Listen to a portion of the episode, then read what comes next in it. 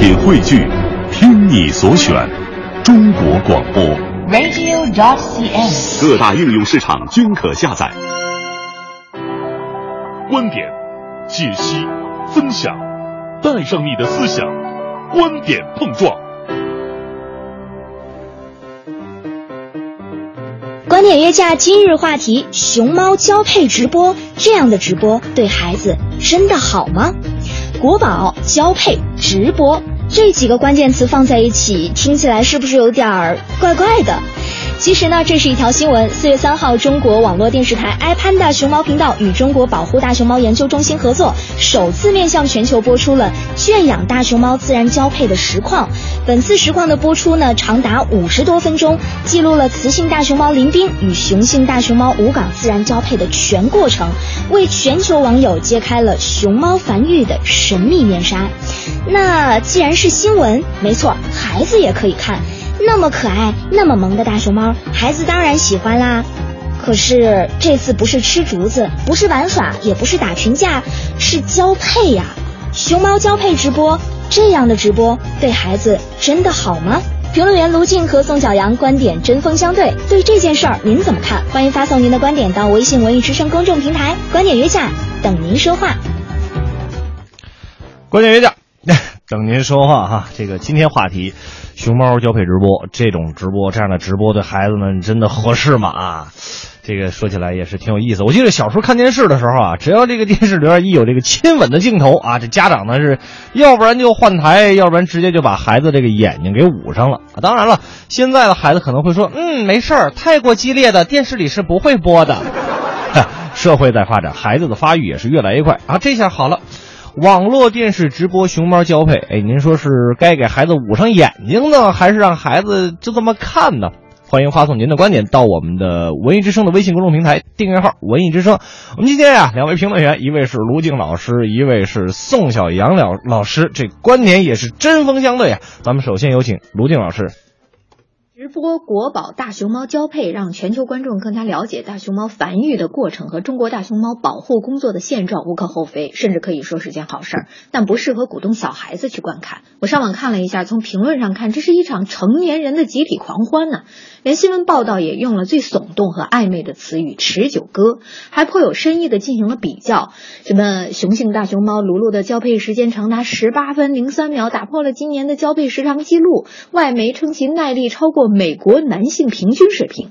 把报道的目光聚焦在交配时长、动物与人性能力的对比上，这就是典型的黄色新闻，是心怀鬼鬼胎的引导，那就是制造媒体热点赚赚人眼球，希望赢得市场回报。也有人会反驳哈，这跟直播有毛关系啊？直播初衷是呼吁保护大熊猫啊。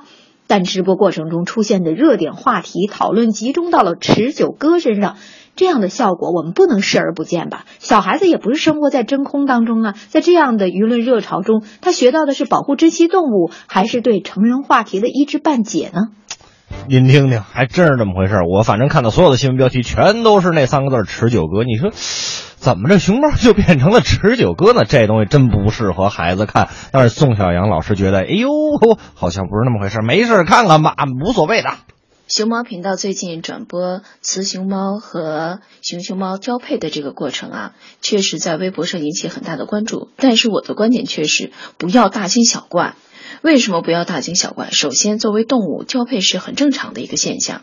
其次呢，像熊猫频道，他家搜百度百科就会知道，在这个熊猫频道里面，它会有很多的内容，呃，既包括它们的成长，也会包括小熊猫的可爱，还会包括母子园，很多内容都有。那么，作为一个以科普为主的一个频道来说，有交配的这个过程，特别是三到五月份是熊猫交配的自然的一个时间段，这个时候从呃这个频道里的内容上来说，有交配的内容也很正常。如果在整个记录熊猫的生长环境当中少了这一块，难道不觉得奇怪吗？所以交配内容的出现，我觉得也非常的正常。首先，人宋小阳老师就说了，这该出现出现没毛病，你不能这刻意的把人家是生活的这一段给剪去吧。但是卢静老师依然觉得这个这不行，小孩儿不能看。有人会说，大多数小孩对大熊猫可喜爱了，他们不会关注新闻报道和成人的讨论，他们看大熊猫这个交配，只是觉得看大熊猫可爱。再说了，小孩子不懂，大点的孩子也不必回避动物交配的这种生物学知识的普及。这些说法呀，从理论上看是完全合理的，但生活的常态是，除了大熊猫的铁杆粉丝，没那么多孩子粘在熊猫频道从早到晚的看直播吧。更符合事实的是，这两天熊猫频道的媒体议程设置聚焦到交配这个具有双重意义的新闻话题上。一方面，受精难、怀孕难、育幼成活难三大难题本来就是人们长期关注人工圈养大熊猫的热点；而另一方面，动物性行为俗称交配，在形式上的新意感，在话题上的趣味性，就非常投合观众的某种兴趣。呃，我这里并没有道德批判的意思，只是看到大家兴高采烈的议论，验证了我的猜想。那么好，一个制造出来的突然对熊猫交配的热闹围观，对孩子的生物学知识的教育，怎么说都不是那么自然而然吧？拿出来当话题讨论，这跟教育孩子有什么关系啊？孩子别看啊，这个都是大人们吵的事儿。那宋小阳老师呢，依然坚持他的看法。熊猫频道在直播熊猫交配的这个过程呢，在微博上成为一个热点，很多人就会担心：哎呀，让一些小孩子如果看到这样的交配的过程，是不是有伤大雅，或者对孩子的性别教育呃不好？恰恰是这个时候，反而应该是性别教育最好的时候。我们成年人对于性的这些理解和小朋友是不一样的。小朋友在接受性教育知识的时候，他不知道这些教育他得到的这些知识和其他的知识有什么不同，是因为我们大人成年人觉得不好意思，你应该长大才会懂得这种思维，才使得让他们在接受这些知识的时候，觉得这些知识是那么的不得见光。在这个过程当中，问题是出在我们大人的身上，而不是孩子身上，所以。趁着大熊猫这样的交配的这个季节看的直播，在大人的科学的引导下，去让孩子知道男女之间的性别的生理上的知识，反而是个好机会。孙杨老师又说了啊，小杨老师说了，这这绝对是一好机会，你正好趁着大熊猫这事儿，你叫上孩子一块儿来看一看吧，我来给你讲解一下。这不以前不不好意思说吗？现在趁着这直播就好意思说了，倒也确实有这么点道理啊。但是卢静老师最后又会怎么说呢？大多数观众看熊猫繁育的视频都是在网上吧？好，小孩子上网一看，开始一定是欢天喜地的看胖乎乎可爱的大熊猫追追来追去，但那个过程真的好漫长啊，十八分钟啊！如果孩子们很好奇，他们怎么那么久啊？然后看看网页上的讨论都是持久歌呀，耐力超过美国男性平均水平啊，荷尔蒙爆棚羡煞单身狗啊，他们会怎么想？他们会对爸爸妈妈提出怎样的问题？如果他们在好学的来个关键词搜索，一层层超链接读下去，满足爆棚的好奇心，哎呀，我不敢想了。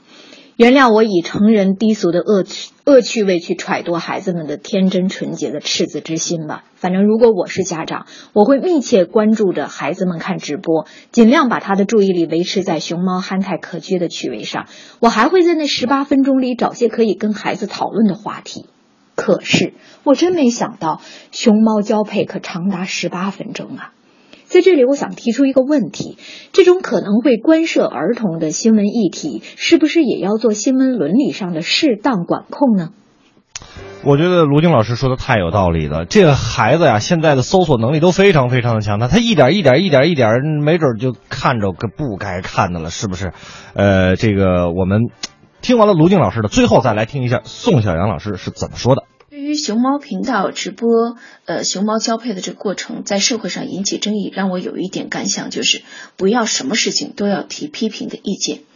这种批评的意见是来自于我们思考的局限，或者是思维的局限，总是认为有些事情出来一定要有不好的声音，而对于那些可以值得肯定的事情，我们是很吝啬自己的点赞。在这个过程当中，其实从我个人来讲，我非常喜欢熊猫频道。